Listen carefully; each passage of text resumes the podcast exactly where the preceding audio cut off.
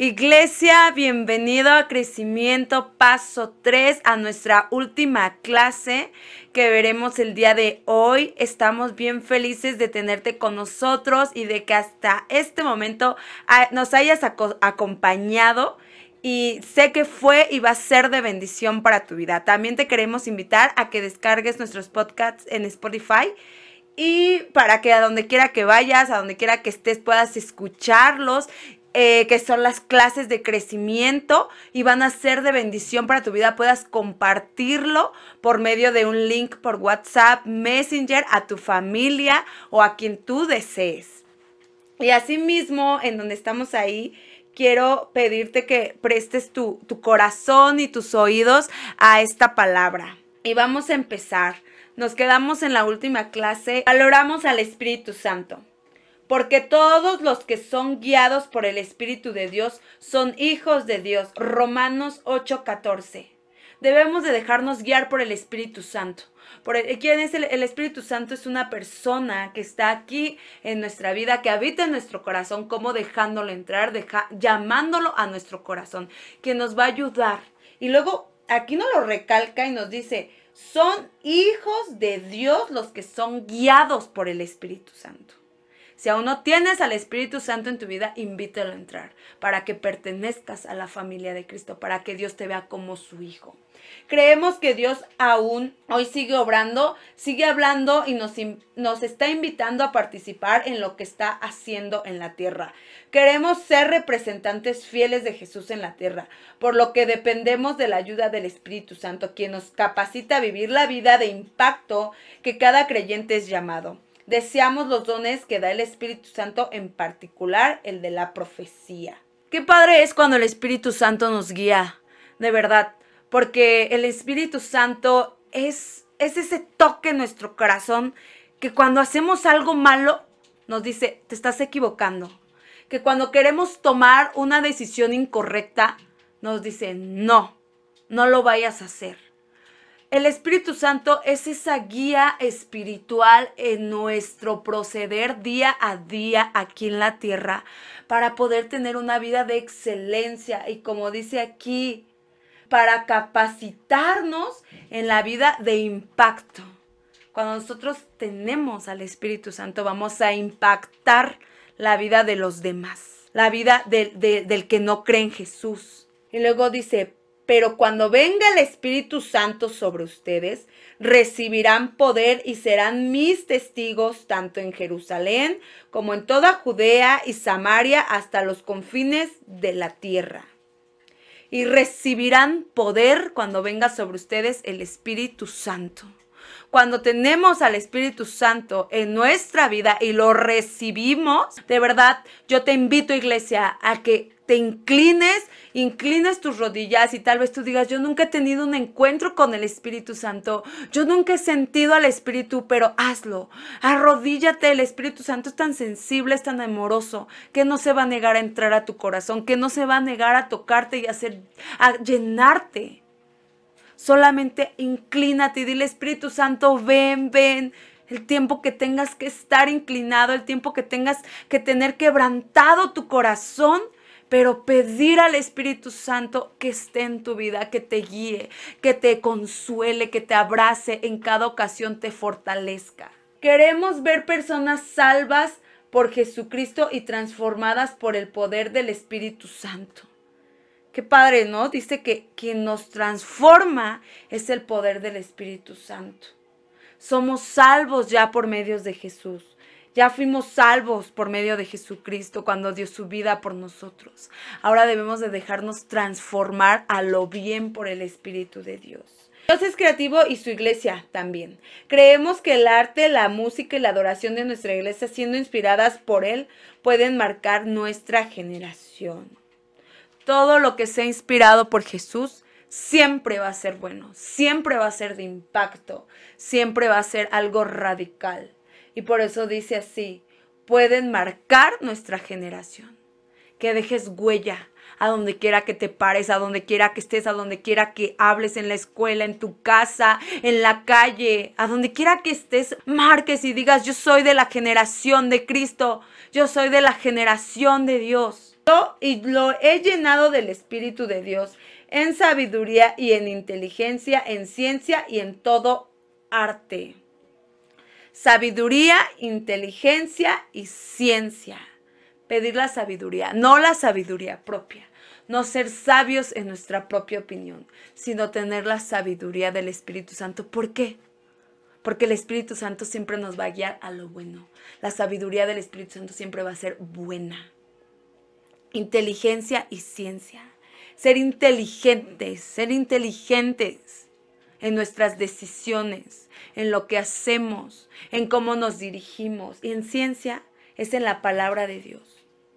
Cada que leamos la Biblia, que tengamos ese conocimiento de parte de Dios, sea revelado por el Espíritu Santo, para que la palabra no sea nada más hueca, sino que haga algo en nuestra vida, que vuelva a nuestra vida de una manera eficaz, que no nada más leamos por leer, sino que vivamos la palabra de Dios. Nadie se queda atrás. Nuestro deseo es que personas de todas las edades encuentren en la iglesia un lugar para crecer espiritualmente. La iglesia necesita lo que cada generación aporta, la sabiduría del anciano, la fuerza y atrevimiento del joven, incluso la fe e inocencia de los niños. Nadie va a realizar su potencial por separado. Todos nos necesitamos. Todos necesitamos estar juntos. ¿Por qué? Porque somos como iglesia, somos un equipo. Como iglesia nos complementamos porque somos hijos de Dios, somos partes del cuerpo de Cristo. Y aquí nos describe, perdón, cada atributo de los jóvenes, de los ancianos, de los niños. ¿Por qué? Porque desde el más pequeño hasta el más grande necesitamos estar en, una, en un mismo, perdón, en un mismo espíritu, todos aportando algo para el reino. Y más adelante dice, ¿cómo lo hacemos? Fomentamos una cultura de honra, nos dice el inciso A valoramos a las personas y tratamos con amor y respeto. Dios nos invita a ahorrar en particular a nuestros padres y madres, sean biológicos, espirituales, y promete bendecir a quienes lo hacen. Para los que no saben, nuestros padres biológicos son los padres que nos engendraron, los que nos dieron la vida con los que crecimos. Y nuestros padres espirituales son aquellos que cuando llegamos a la iglesia y nos dicen, Él es, él es el pastor, él es nuestro Padre Espiritual. En nuestra iglesia nuestros pastores son nuestros padres espirituales. Ellos nos han adoptado y se han preocupado por cada situación en la que nosotros nos encontramos. También ellos oran por nosotros, por toda la iglesia. Y luego nos dice que la Biblia nos invita a honrarlos. Hay que honrar a nuestros padres en casa, a, nuestro, a nuestra mamá, a nuestro papá, si ya no vive, eh, si ya no viven con sus papás y tienen una familia aparte, hay que seguir honrándolos. No hay que olvidarnos de nuestros padres, siempre hay que tenerlos presentes porque es algo que Dios nos invita a hacer por medio de su palabra. Así también nos dice que también a, a nuestros padres espirituales que son nuestros pastores, hay que honrarlos, hay que respetarlos. ¿Y cuál es la mayor honra para un pastor espiritual, para un padre espiritual? La obediencia. Eso es lo principal que nosotros como ovejas, como hijos de Dios, como parte del cuerpo de Cristo, tenemos que hacer, obedecer y honrar a nuestros pastores. Y aquí nos lo recuerda en Efesios 6, 2, 3. Dice, honra a tu padre y a tu madre, que es el primer mandamiento con promesa para que te vaya bien y disfrutes de una larga vida en la tierra queremos tener una vida bien, queremos que nos vaya bien, tomemos la promesa que, eh, que Jesús nos inspira por medio de su palabra, que el Padre nos da a nuestro corazón, que es obedecer, que es honrar, ¿para qué? Para que tengamos una vida bien, para que nada nos falte. En el siguiente punto dice, somos una iglesia en constante transformación. Las generaciones con más edad siempre se alegran de ver una nueva generación conectada a la iglesia. Y qué mayor alegría para un padre que ver a sus hijos y nietos disfrutar la como iglesia. Tenemos pasión por ver a la juventud de esta generación apasionarse por Dios. Tenemos que apasionarnos por Dios e instruir a los pequeños, a los, a los niños, y no solamente a los niños físicos, también a los niños, a los bebés espirituales. En la iglesia llegan almas nuevas delante de Dios y delante también de nosotros debemos de verlos como bebés espirituales, personas que están aprendiendo a crecer en la iglesia, a crecer en lo espiritual. ¿Y cómo nosotros vamos a aportar en su vida? Vamos a aportar ayudándoles a crecer espiritualmente a los pequeños, haciendo que esa generación que viene desde abajo sean bebés espirituales o sean niños espirituales o, sus hijos o los pequeños en la iglesia enseñándole a apasionarse por Dios. Para nosotros ser relevante no significa ser lo que está de moda, sino descubrir la mejor manera de alcanzar a nuestra comunidad y a la siguiente generación. No hay que seguir modas, no hay que, ay, no, es que porque allá este, se ha visto así o porque esto yo quiero ser igual. No, nosotros tenemos ya algo estipulado que es lo que debemos de seguir, que es la palabra de Dios. Conforme lo que Jesús quiere, conforme lo que el Padre quiere, nosotros es lo que debemos de hacer y nos basamos en la Biblia y lo que el Padre quiere para nosotros por medio de su palabra y no nada más en nuestra vida, sino globalmente que es la iglesia de Cristo.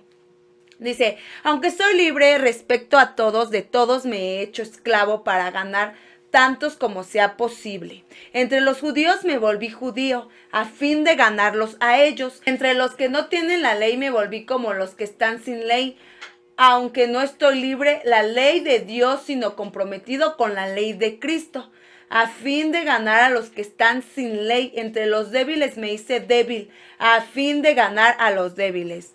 Me hice de todo para todos, a fin de salvar a algunos por todos los medios posibles. Todo esto lo hago por causa del Evangelio para participar de sus frutos. Primera de Corintios 9, 19, 23. Aquí, ¿qué nos aporta el apóstol Pablo a nuestra vida? Aquí, ¿qué nos, nos trata de enseñar?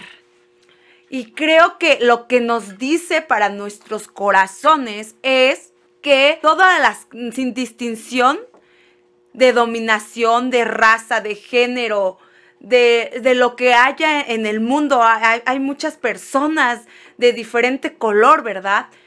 Y de diferentes credos, pero él dice, yo me volví como ellos. Y yo creo que aquí lo que más bien trata de decir es, yo en los entendí, me puse en su lugar de ellos, para que ellos vengan a Dios, a fin de ganarlos, dice, a fin de ganarlos para quién, para Él o para Dios? Pues era para Dios, para que estas personas, siendo débiles, siendo judíos, dice a los que no estaban, a los que estaban sin ley, para que fueran ganados. Eso debemos de hacer nosotros, tomando el ejemplo del apóstol Pablo, ganar a todas esas personas que a veces decimos, no, es que él, él es criticón o él es esto. No, hay que entender a la gente. Hay que empezar a aportar algo bueno en su vida para que nosotros, delante de los ojos de los demás y no solo de los ojos de Dios, puedan decir, a causa de, de tal persona que me predicó, que me entendió mi vida como era, yo acepté a Jesús. No criticar, no criticar a los que tal vez tienen dudas o a los que no entienden o a los que caminan lento. No criticarlos, sino ayudarlos a crecer. Y luego dice, para nosotros los métodos cambian, más no el mensaje. Es por eso que la música, nuestras actividades diarias están enfocadas en alcanzar a jóvenes y llamarlos al servicio de Dios. Aquí, ¿qué, qué nos dice la conclusión?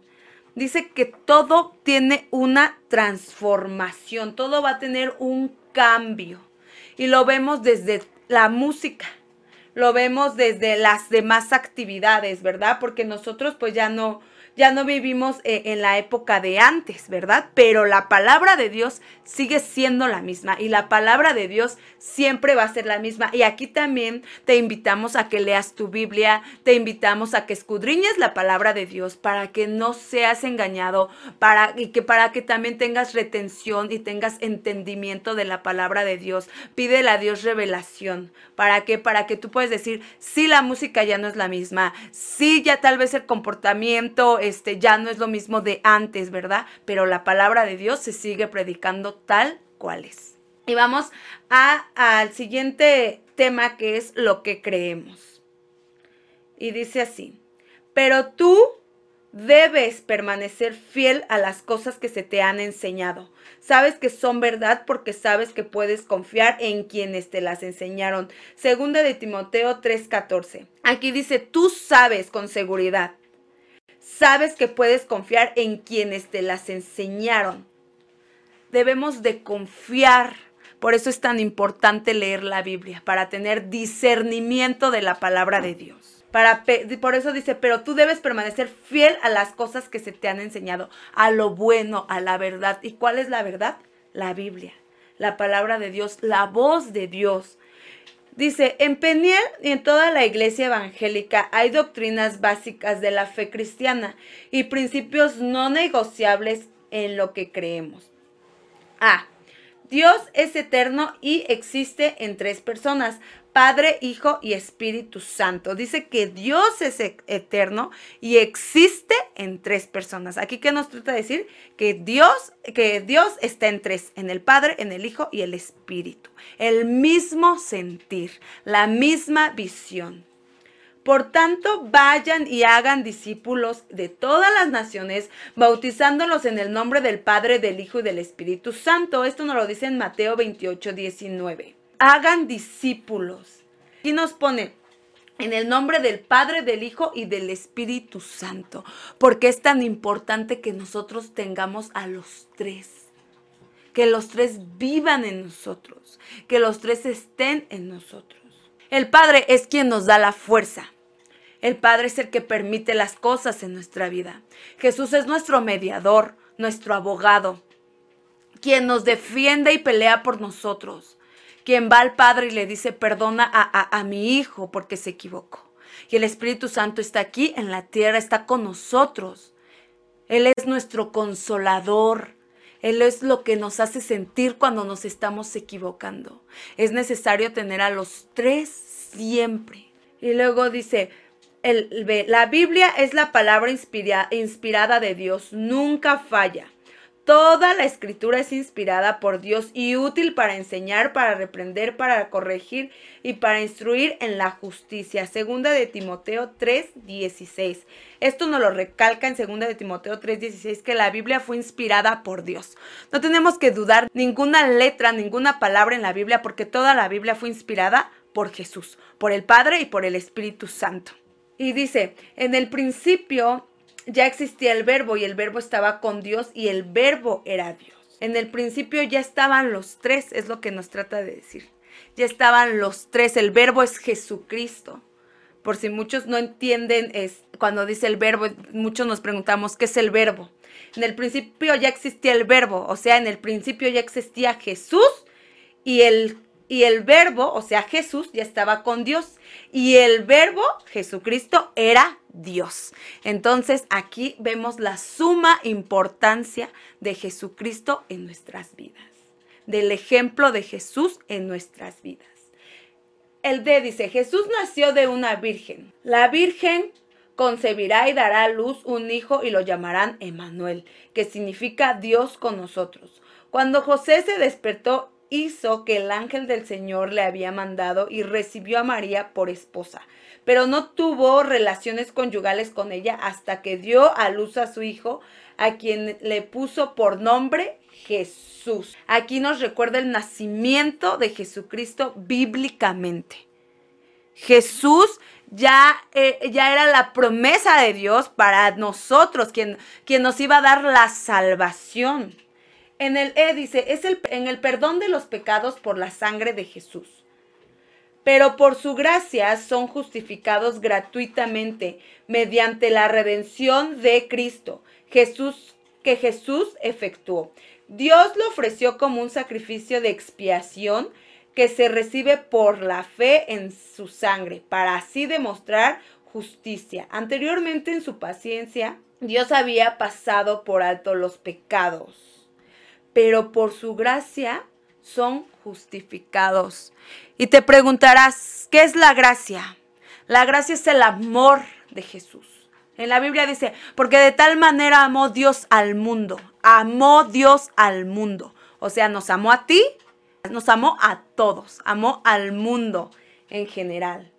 Por eso dice así, que por su gracia, por el amor de Dios, fuimos justificados gratuitamente, no nos pidió absolutamente nada, no nos pidió nada para darnos, para regalarnos la salvación. Ahora, ¿qué nos, qué nos queda a nosotros? Cuidar la salvación de Jesús, mantener la salvación de Jesús, no perderla. ¿Cómo? Obedeciendo, siguiendo el ejemplo de Jesucristo. Porque solamente por medio de la salvación tenemos vida eterna con el Padre. Somos salvos por gracia y por el sacrificio de Jesús porque por gracia ustedes han sido salvos mediante la fe. Esto no procede de ustedes, sino que es el regalo de Dios. Si tú tienes fe, iglesia, si tú tienes fe, iglesia, déjame decirte que ese regalo ya te fue concedido.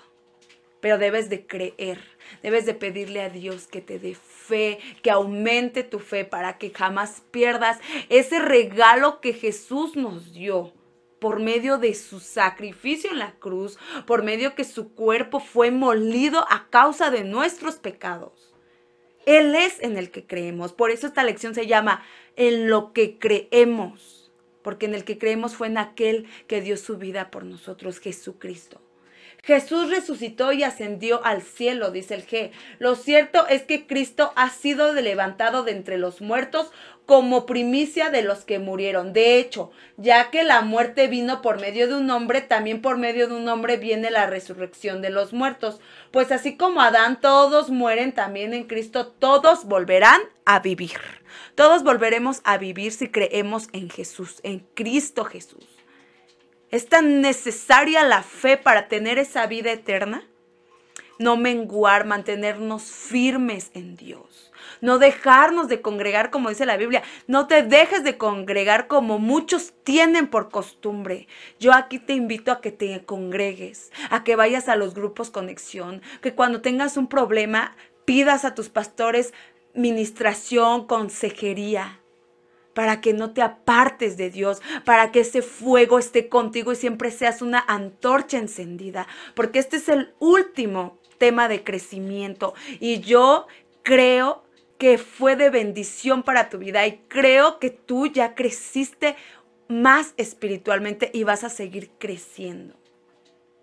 El H nos dice, Jesús vendrá por segunda vez. Por tanto, hermanos, tengan paciencia hasta la venida del Señor. Miren cómo, cómo espera el agricultor a que la tierra dé precioso fruto y con qué paciencia aguarda las temporadas de lluvia. Así también ustedes manténganse firmes y aguarden con paciencia la venida del Señor que ya se acerca. Aquí nos pone de ejemplo el agricultor, la paciencia del agricultor que tiene para comer ese fruto.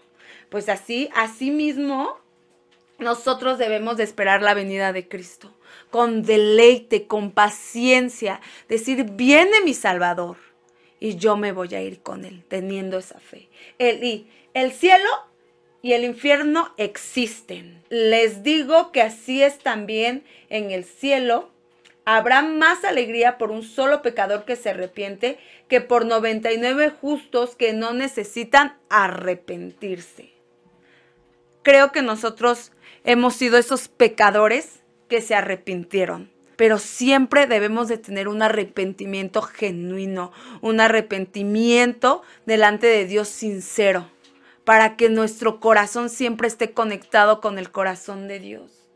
Porque dice, dice que más vale un pecador que se arrepiente que por 99 justos, perdón, que no necesitan arrepentirse. ¿Cuáles son los justos? Las personas que dicen, yo no necesito ir a la iglesia porque yo ayudo al pobre. Yo no necesito ir a la iglesia porque yo no hago cosas malas. Yo no necesito la iglesia porque yo soy buena persona. Pero no nada más es ser buena persona, no nada más es ayudar a los pobres, no nada más es ayudar al necesitado. También es tener un arrepentimiento con Jesús. También es tener un arrepentimiento delante del Padre para que la vida eterna, para que el regalo de Dios venga a nuestras vidas. Dice, no teman a los que matan el cuerpo, pero no pueden matar el alma. Teman más bien al que puede destruir alma y cuerpo en el infierno. Todo eso que tal vez tenemos o teníamos que no aporta nada bueno, que no es del espíritu, pues hay que quitarlo de nuestra vida porque esas cosas nos pueden nos pueden quitar la bendición de Dios y nos pueden mandar pues a un lugar donde no fue hecho para nosotros, ¿verdad? Así es que hay que valorar el regalo de Dios y empezar a cambiar todavía nuestras áreas en donde menguamos, en nuestras áreas en donde todavía hay bajones. Y pues esto fue todo. Muchas gracias por haber compartido crecimiento con nosotros. Fue de gran alegría, fue de gran bendición compartir con ustedes, pero vienen más sorpresas, viene, perdón, más palabra de Dios para ti, para mí. Que Dios te bendiga, iglesia. Más que una iglesia, somos tu familia.